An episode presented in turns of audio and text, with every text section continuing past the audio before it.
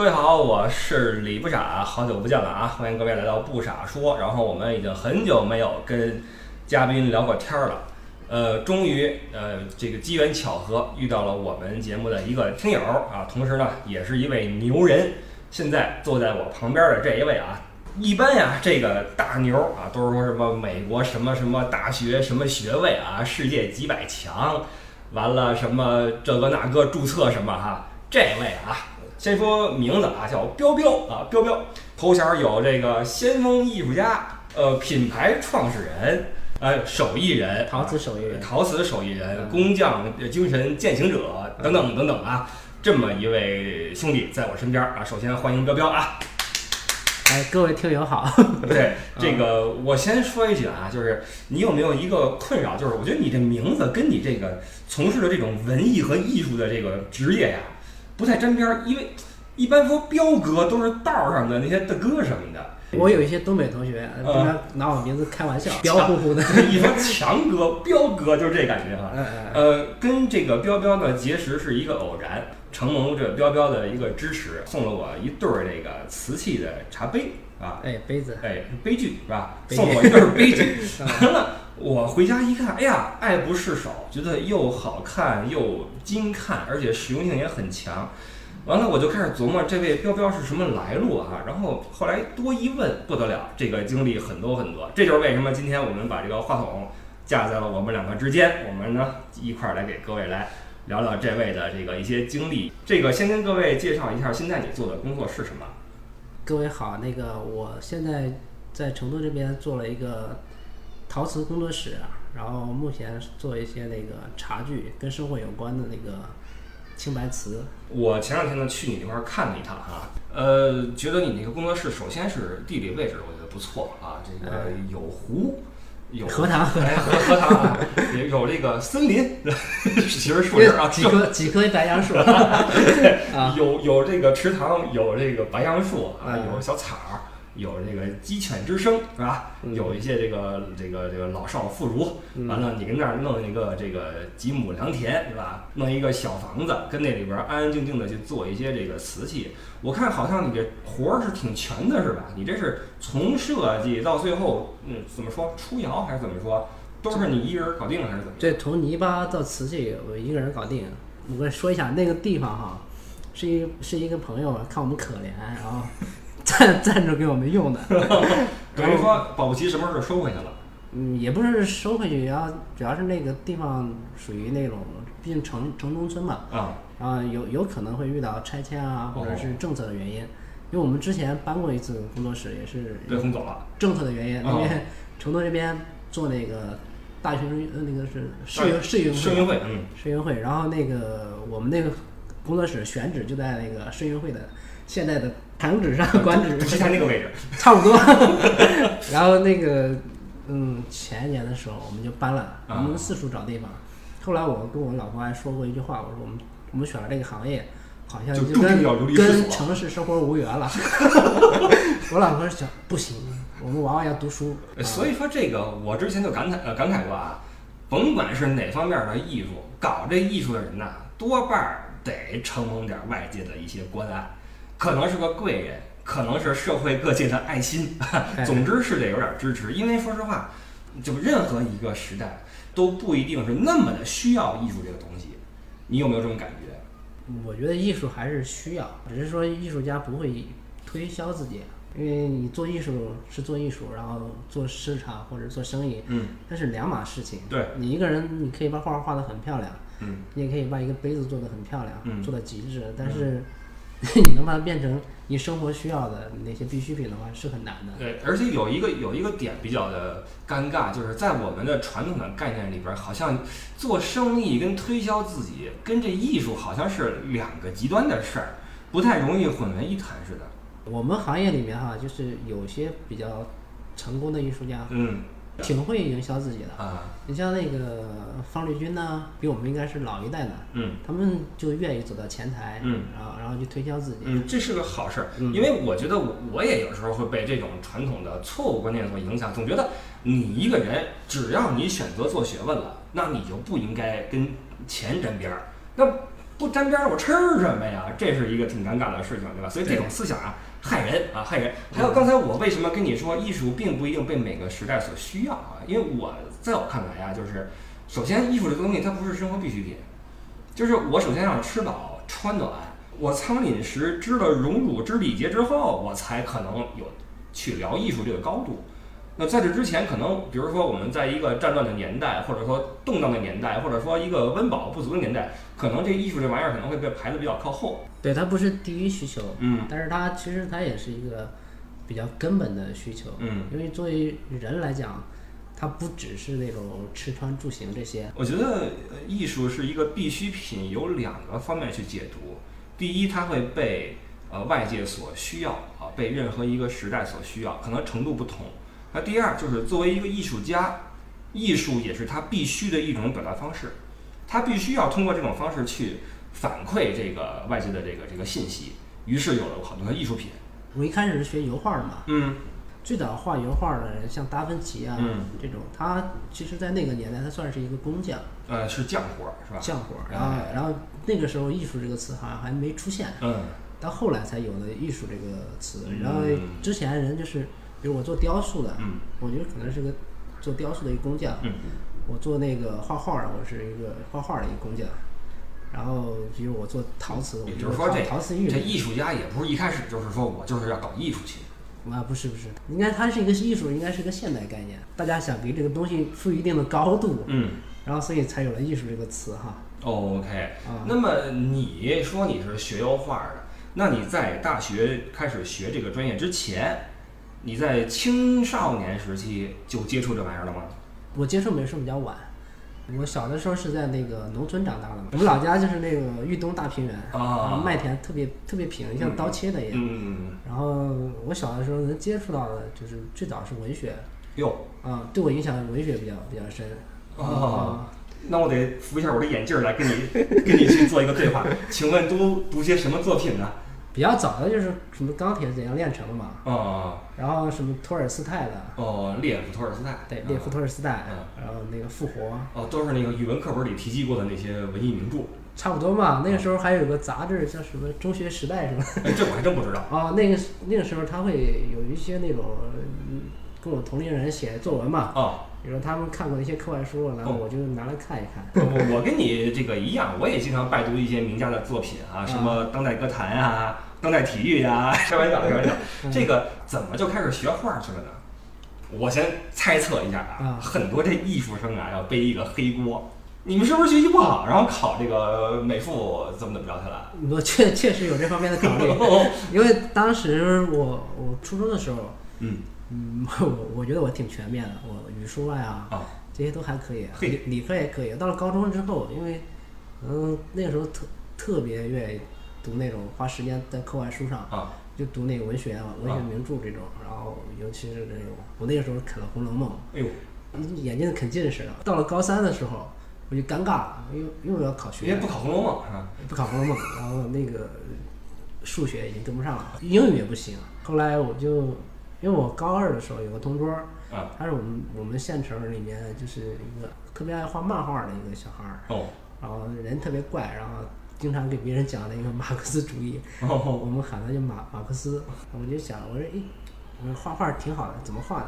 嗯，他就开始给我讲透视哟呵，啊，然后从那儿以后，然后我等于也是一怪才是吧？哎，他可以，他画前苏联的那个故事题材，他哎呦，他有那种情节，他特别喜欢研究那个什么武器之类的。这这是高中的事儿是吗？高中啊，可以啊，研究什么步枪、啊，坦克，他他那个身手军迷是？军迷军迷，就算打开了一扇门嘛，哦，就是他给了你一个方法，就是其实画画也没那么难嗯，哦。然后对我来讲就是哦，我就就很容易就上手了。就对我来讲它不难，因为只要只要给你一些基本的一些，就像我们玩足球，嗯他告诉你规则之后，嗯你上去就敢踢了。嗯，你之前你看别人玩，你你因为你啥都不晓得，能可能你这个从你的大脑的这个构造里边比较通这一块儿，可以这么说吧？哎，有可能，就跟有的人他通语言，有的人他通某个就就小脑发达，他运动好。哎，你是这个这个构图，这个这个这个空间这种设想这个东西比较厉害。因为我从小就喜欢动手做东西啊。我爸做过木匠，然后家里面有一些斧子啊、锯子、刨子你看。这个还是说得有点遗传，我觉得，对吧？啊就是这种空间的这种解构能力在这块儿，于是就准备报考艺术学院了。对对对，做美术生嘛。呃，家里反对过没有？一般来说，家里边都会希望他们们没有，他们认为我考不上大学，哦，因为我成绩我我高中的时候成绩也不是特别好，也我们现在也不是什么重点高中。嗯嗯，那你是独生子女吗？我不是啊，哦，等于你还有哥哥。我有哥哥。呃，一般哥哥混好了，这个家人对弟弟的期望啊就没那么高了。反正这个保一个就行了，是吧？剩下这个你就你就。现在我想想也没有，那这个学了美术之后，呃，家人觉得有什么期望吗？希望你以后成为一个大家大师，还是说这孩子反正爱学什么学什么吧？也他们可能超出他们理解范围，肯定他们晓得这个世界上有画画的人，嗯，没想到自己的 自己的孩子画画了。然后，但是既然我选择了，他们也没有去打消我的积极性，因为他们也不了解，但不了解的事情他们也没多说什么。那以我对你的这个这个气质的这个观察呀，我觉得在你从事这个学业之初啊，当然可能现在依旧如此啊，你肯定有过那种很崇高的理想，以及那种对自己未来的啊很好的规划。我最最早的时候，我就是想是想当一个作家，可能就是文艺青年的梦吧，嗯 文艺青年的梦，嗯然后就想当一个作家。不，等会儿，这作家跟你画画有什么关系啊、你那我觉得文学和绘画应该是不分家的吧，还有音乐这种。哦，很早的时候，我读书，我就觉得我我能获得那种快乐，因为我能超脱我目前所处的一种生活状态。嗯然后那个读了很多书，他会一本儿它没什么，但是两本儿三本儿嗯。读了大概有十几本之后，你你就会构想出一个世界，然后那里面肯定有你喜欢的人。当然，那个我考试的时候，我听说画画可以避免一些分数的时候，比如说我要是不考大学的话，我想就跟我们村里面的孩子一样，我去大概是要么就学个手艺，啊要么就出卖自己的体力，呃然后去，我想的话，可能和我读的书里面所构想的那种生活是不一样的。，OK 嗯，我想换一种方式生活。啊因为画画是我也比较喜欢的一种生活，等于说这个你也是想借画画这条路，开拓自己的视野，让自己人生更精彩一点嘛。那么你的人生有因为你学这几年画变得更精彩吗？事实上是精彩了。那我想知道这这个快毕业的时候，导师是怎么给你们呃描绘你们的未来的？比如说是让你们去做点什么匠活儿啊，还是鼓励你们成立自己工作室啊，还是说让你跟他们当徒弟啊，怎么样？你想没想过以后干点什么呢？学了这四年的画，高中的时候我已经明白了，我要当一个画家，因为我高中的时候我学学了一年美术之后，嗯，我我是学进去了的。现实是你后来成为画家了吗？后来或者说你你你做了什么跟绘画有关的工作吗？到目前来说应该没有走太远哈，啊、啊，都是和那个造型艺术是有关的。到现在现在你在做这个瓷器是吧？对烧这个瓷器，啊，在这之间经历了什么样的事儿，让你去做这个瓷器是吧？中间的时候，因为当时我是还是那种特别喜欢读书，嗯我们学校图书馆就是我们学校图书馆特别好，嗯可以借很多书，哦，然后就是大学你在重庆念的是吧？对对重庆，嗯嗯，然后那个里面有一个巨大的图书馆，哦，我我每次都 抱十几本回来，哇啊，很多很多次都是原封不动的还回去，有你这句话我就放心了。但是有些还是要看两眼嗯啊，就是又有有一本书对我影响比较大，就是那个杜尚的访谈录，嗯杜尚，然后我觉得这个人特别牛。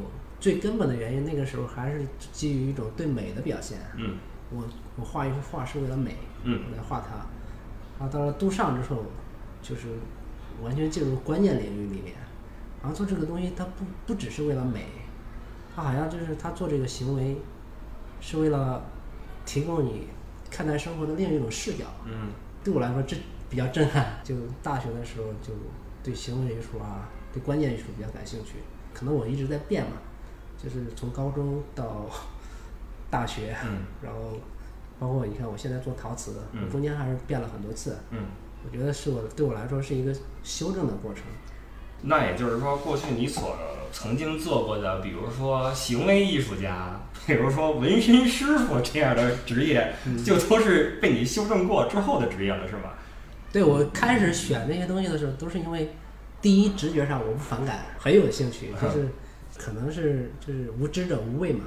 改革开放那句话就是摸着石头过河，也是不够智慧吧。但是我觉得这两个职业在我们现在看来，觉得是特酷的职业，我们都想都没敢想过。这个当然可能哈，这种职业在你的这个发展方向上，它是一种可能性，因为呃，你学画儿啊，你读书，那么你会有一些对生活的一些其他的解构方法，那么你用你自己的方式去表达、去阐述，可能就成为了你做行为艺术的一个动机。而且你做纹身的话，毕竟也是在人身上画画嘛，对吧？所以其实都都沾边儿。嗯，但是你做这两个职业到底是为了好玩儿，还是为了挣钱，还是为了怎么样的？做行为肯定挣不着钱。那嗯个你像大学刚毕业，你对这个社社会是不了解的，嗯尤其是我从一个小地方来，啊，然后外面的世界对我来说都是都是全新的体验。哦，然后我那个时候就是只有只有什么就是年轻，嗯身体好，嗯，然后其他的没什么资源了。于是用身体去做表达。对，只有只有那种一股热血嘛，嗯 呃，一股热血。我现在想想，当时就是我毕了业，我先是在重庆，然后在一个酒吧工作了半年，当那个服务员嘛。哦，那个酒吧在一个艺术区里面，啊好像我在那儿里面，我就觉得啊，嗯，没有脱离我太远我想要的那种理想啊。嗯，就好比你在一个学院门口摊煎饼，好像你是文化人儿似的。对对，有有那种有那种心理。但是这也是脑子里有东西和没东西的一个区别。你看，我脑子里没货，那我有体力，可能我去搬砖去了。我我能不能问一问，你搞过的，在我们这种人看来最好玩的一个行为艺术是什么样一种形式的？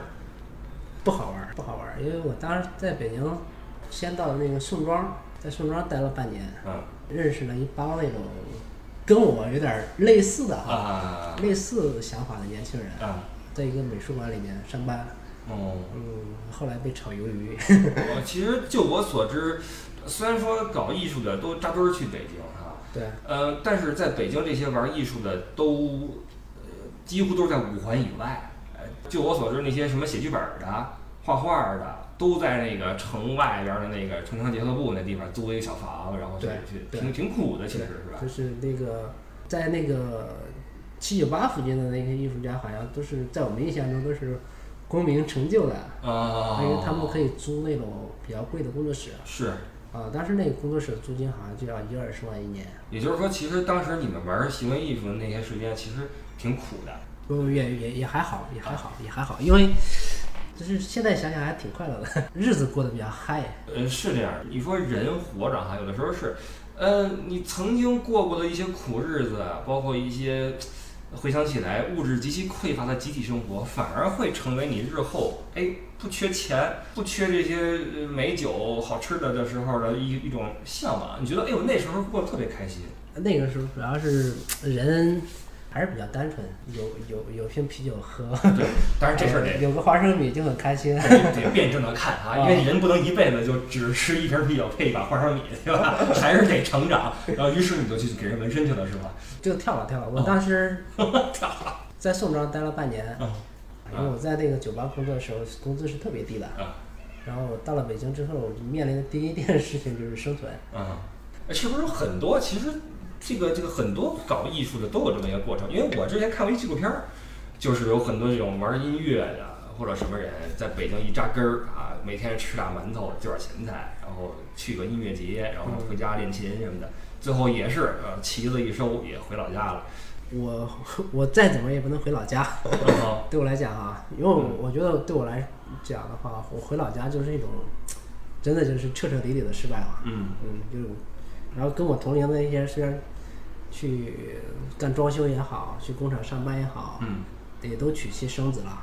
有一部分人高中都没有读啊，啊，他们那是那你是不能怀疑。十五十五六岁就出去是你你你一个大学生，然后你转了一圈回去之后，你也开始就跟他们一样。我我没我没法面对那种生活。对呀、然后他们，嗯至少哈，他们老婆孩子这儿看头，生活已经对呀、对 那那你你是通过什么方式去自我救赎的呢？对我来讲的话，我觉得还是有很多可能性。嗯因为我觉得我才刚刚开始，我刚毕业，嗯我在我在北京才待了一年。我之所以坚持不下去，是因为我觉得我坚持的意义不大。嗯我做行为也没有做到我我想要的那个份儿上。OK，啊，就可能我我天资也不够，嗯因为毕竟是个年轻人，我觉得做行为是需要很大的智慧去做的，呃，不是那种就是你凭着一股热血就可以做好的。嗯就是有有一个老师嘛，因为我大学的一个老师，然后他在成都这边租了个院子，然后开、哦开个画廊。当时是什么呢？就是我来成都之后，也四处去找工作嘛，找工作就不好找。然后我们我们当时这个老师他会纹身，啊呃，他说要不这样，他说你学这个手艺，我教给你啊，啊然后也是可以挣钱的嘛。啊嗯，然后之前也有先例啊，他在重庆就有一个人啊，就是他建议他去，也是他美院毕业的，啊，他建议他去纹身，哎，结果他还可以，纹成了纹成了，他自己 纹身工作室做的挺好的。啊然后我就在这边开始练习嘛，然后第一个就在自己身上纹一个嘛，哎，不是这个，一般理发师傅是拿那假发跟这儿练，是吧？那你们是拿什么练的？一般你去买那个纹身材料的时候，它会有那种练习皮，哦哦哦，是这样的，嗯，练练习皮的效效果和真皮就有区别。区区别比较大。然后后来就买那个猪皮来练，哦，五花肉，哎，你说你们家那五花肉上面都是那都是你纹的那个直接去先菜纹后盾，是吧直？接去菜市场买，直接菜市场买买买这个猪皮，那便宜。哦然后这猪皮它它有一个最大的问题，猪皮它是因为它它是死的，然后它没弹性，哦，它和真正的皮肤还是有区别。于是发展成后来去直接去买活猪去了。就直接没有，直接在自己身上纹了，哦 把自己当猪。我做了大概有将近两年的样子。有多少呃这个案例可以拿出来说，这是我当年作品什么的应该有几十个，啊 还是有几十个。？OK，啊，那这一行应该也还行吧？我可以可以，我要是我现在想一想，我要坚持现在坚持到现在的话，嗯，可以。也是那个收收入至少还是呃彪老师是吧？彪老师的感觉了是吧？我还是比较早的，我觉得在成都来来讲啊，那为什么又不做了呢？可能跟我各方面都有原因。我刚做，然后技术没有那么好，给一个大哥纹坏了之后就 就洗手不干了。那倒没有，就是纹的不好，嘛别人再过来一趟呗，然后给你补一下颜色。哦，就跟装修似的。嗯，但是这样的话就就消费体验不好，消费体验不是说正经的，你别给我带歪了啊啊！你后来不做纹身了，是是不是？到底是不是因为给人纹坏了，还是说你你不喜欢？我可能就是有些压力嘛，就是给别人纹的不是我想象的那么那个样子的时候，我我觉得好像对不住别人一样啊。然后但是别人并没有这个反馈吧？你当然你能脸上就看得出来的，哦，对，真给人纹坏了是吧？没有没有哦就就就就效果不好。效果不好，那不是坏了，因为做一门技术它是有一个过程的。是，因为我前期练的时间还是比较短，啊然后迫于生存压力，我就急于上手，就就造成了就是我猪皮没买够啊，也就是说就就开始。哎，投入时间少，投入时间少，然后就赶鸭子上架，然后就开始去做这件事情，走的也不是特别深嘛，哦嗯，也没有纹出自己的风格哦，啊。呃，那你现在瓷器有自己风格了没有？瓷器我觉得还好，因为跟人打交道哈，我是有压力的。然后我、嗯我跟那个泥巴打交道，我是没有压力的。泥巴你随便捏嘛，大不了烧坏了菜了是吧？人你不能给它菜了。因为就我对你的第一次的观察，我去你的工作室啊，在那边上你安安静静的在那块儿嗯拉那个胚子啊，嗯，包括你给我看你那个窑啊烧的那个窑什么的，嗯包括你那些成品，我觉得都很第一我很喜欢啊，第二就是给人一种很安静的感觉。那从这些这些东西里面，一开始我是无法设想你以前做过什么行为艺术，做过纹身师，做过什么什么，看有这么多书什么的，我是不知道的。但是在你给我讲完这些故事之后，我突然在想，是不是正是因为你经历了这些东西，有过这些过往，呃，这才有了今天的这个沉淀，把一切给你沉淀在一个看上去非常安静的、工整的、漂亮的一个瓷器上面。肯定是有的，因为我前一段时间，嗯，去景德镇的时候，我参加一个学习班嘛，嗯我们班上有个同学，他是做雕塑的，嗯我去他工作室，然后当时他坐在工作室里面，没有没有做雕塑，嗯自己在那儿那儿练书法。我就我说你平时还在练书法？他说对啊、他说不做雕塑嘛，我就练练字。他说功夫在室外啊，不一定非得每天每天从事这个事情。嗯但是你在空闲下来的时候，你在做其他事情，你是不会浪费的。那我我问个很现实的问题，就是你现在做这个瓷器，你的收入怎么样？或者说你的这个生活状态怎么样？嗯，生活生活状态不好。OK，也就是说，这东西它给你带来的这个经济收入，可能并不如，比如说你去做一些其他的职业，比如说纹身什么的。从做这件事情本身来说，给我带来带来的乐趣哈，嗯就是目前来说，陶瓷给我带来乐趣是最大的。嗯我说是不好，是因为它带给我的回报，包括我目前我已经成家了嘛，嗯然后我也有娃娃，嗯然后我现在承担的压力比较大，嗯。呃，你做陶瓷多少年了？八年，那这这八年期间，你有没有觉得憋屈过？因为现在这个时代哈，快消时代，很多东西都是突然出现，突然就爆火，突然变现，突然消失。但是哪怕是在今天的这个网络世界中，你昙花一现，然后邦机这么一闪，可能你就有巨大的收入。但你在那个你自己的工作室里面，天天对着那么个东西在那儿转呀、转，你烧啊烧，你有没有觉得憋屈过，或者觉得哇，我这事儿真的是，你觉得不平衡？会有会有，就是隔一段时间或者每天都会有，有那么一会儿或者一阵子，啊、就是憋屈的时候，嗯拧巴的时候嘛，是想想不通的时候。是，但是就是，呃，我做了陶瓷之后嘛，因为我之前做行为的时候，嗯或者是我做纹身的时候，嗯虽然说哈，我就是生活比较，至少我跟人打交道比较多嘛，嗯节奏比较快，然后好像跟得上时髦或者跟得上潮流哈。嗯但是我后来我做了陶瓷之后，我我发现我我跟这个社社会好像我比他慢慢了一拍。嗯比如说那个短视频流行的时候，嗯。我完全无感。但是实际上，正是这些东西的作为载体的一个出现，使得很多像你这样的手艺人突然就火了。因为那天我看你干活的时候，我觉得不比那网上很多展示自己才艺的人差呀，比他们可可可有定力，可做的可活可漂亮。但是我觉得你就这样闷在屋子里面，没有向外界展示你自己，我觉得是是种浪费。还有就是，其实我为什么一定要想跟你做期节目，是因为我觉得在这个年头里面，能够把自己关在一个小屋里面，然后踏踏实实去做一件事的人特别特别少，而且一做做八年。据我所知是有很多人是认可你这个作品，对对吧？只不过你是因为这个这个呃市场化的原因，或者一些等等这种渠道的原因，并没有把它推广的很很很理想。但是我觉得你东西是很好的。更多的原因是自己自己的原因吧，有些方面做的不够好啊，可以哦可以把节奏拉得更快一点。是不是类似于我们说的，把一个事儿做得更商业化一点儿？首先是我我要把那个那个生产这一关打通，啊、就是你指的是这个量产这个问题对我没有团队，哦我没有团队，是要靠我一个人啊？啊。然后因为我是创业才三年多，嗯我之前四年多将近五年的样子，我在当学徒。嗯当时觉得我我学的已经很 OK 了哈，嗯我们老师也挺喜欢我，嗯呃，但是啊，我现在回想起来，自从我创了业之后，我发现我那个时候还不够努力，嗯呃，我还要更更努力才好。嗯。那个时候身体也也比现在要好很多。那你打算在这个瓷器这个领域再走多久呢？或者说你是把它作为你目前为止的一个一个呃长久的发展的方向吗？对我瓷瓷器应该做一辈子，应该玩玩不腻吧？是吧？玩不腻啊。哎这个我们外界对这个瓷器啊，我们的启蒙是靠一个电影儿。